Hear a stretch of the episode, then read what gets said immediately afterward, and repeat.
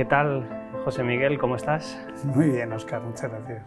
Y ya que estamos en este restaurante, pues quizá para empezar a abrir boca, ¿qué tal si nos haces una pequeña puesta al día sobre la patofisiología de la poliposis nasal y también sobre el papel que juega la inflamación de tipo 2 en esta, en esta enfermedad? Los que somos de la EGB sabemos que los que Yo las soy de la defensas, EGB. tú también, también somos de la EGB, sabemos que las defensas, la- la- lo que es la inflamación, tiene tres tipos que serían como tres cuerpos de policía, ¿no? La 1, la 2 y la 3, ¿no? Entonces esto es un, como si dijéramos, una eh, exacerbación de la tipo 2, ¿no? Bueno, pues esta inflamación se vuelve loca y empieza pues eh, a hacer lesión esa misma inflamación. Sí, se descontrola, se desregula y Claro. no sabemos muy bien por qué muchas veces, ¿no? Pero ahí hay un exceso de inflamación T2 que realmente causa todo, todo esto que dices, ¿no? Justo, y entonces esa inflamación, ya sea tipo innata o sea adquirida, pues eh, mediante los, como los protagonistas de esa inflamación, que serían el linfocito TH2 en la, en la adquirida y la célula innata tipo 2 en la, en la innata, pues entonces empiezan a producir citoquinas que serían mm, como se- señales de alarma, pero de una forma desmedida. Entonces, ¿qué hacen esas señales de alarma? Pues primero, ¿cuáles son? La IL4, la IL13 y también la IL5, ¿no? Esas son como las tres fundamentales, ¿no? Entonces, citoquinas de este tipo lo que producen es diversas acciones que al final, como están desreguladas, Claro. producen lesión en los tejidos en vez de defenderlos. Sabemos que estos pacientes tienen alterada realmente su calidad de vida. Entre otras cosas, por ejemplo, sufren de anosmia, esta pérdida de olfato, que por ejemplo les hace no poder disfrutar de un café como el que estamos compartiendo tú y yo aquí en el día de hoy. ¿Qué nos puedes decir sobre la calidad de vida de estos pacientes con poliposis nasal? Pues esto es de verdad lo que nos preocupa, ¿no? Los pacientes, imagínate que define, define esta enfermedad se define no por su mecanismo inflamatorio, que también, sino por sus síntomas, que serían dolor de cabeza, un dolor de cabeza más o menos continuo que aumenta por la noche, una obstrucción nasal, un aumento de secreciones, que además es muy molesto cuando se tumban porque están tragando moco todo el rato, y el cuarto problema que es un problema de olfato.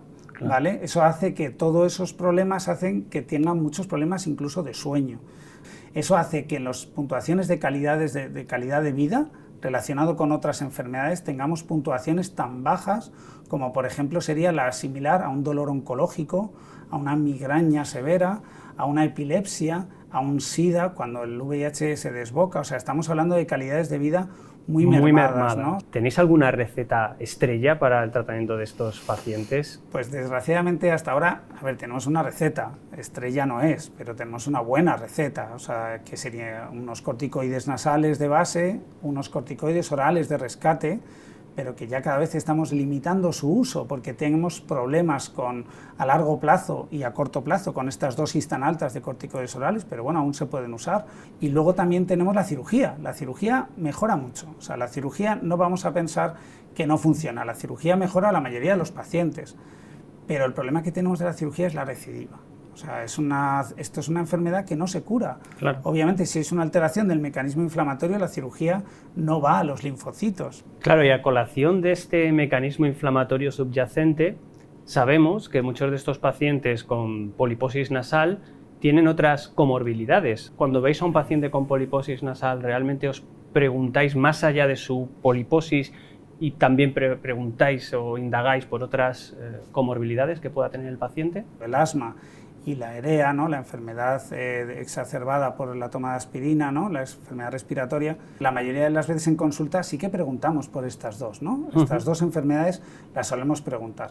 Pero luego hay muchas otras que deberíamos, yo creo que todos, de empezar a, unificar, ¿no? como sería la dermatitis atópica, como sería la esofagitis eosinofílica, como sería el EPOC eh, eosinofílico también. O sea, hay otras enfermedades que también están relacionadas y que no preguntamos siempre. Bueno, no podríamos cerrar esta conversación sin el postre. Y sin el postre implica la pregunta del millón, el futuro. ¿Cómo ves tú en el futuro los tratamientos dirigidos a bloquear la inflamación de tipo 2?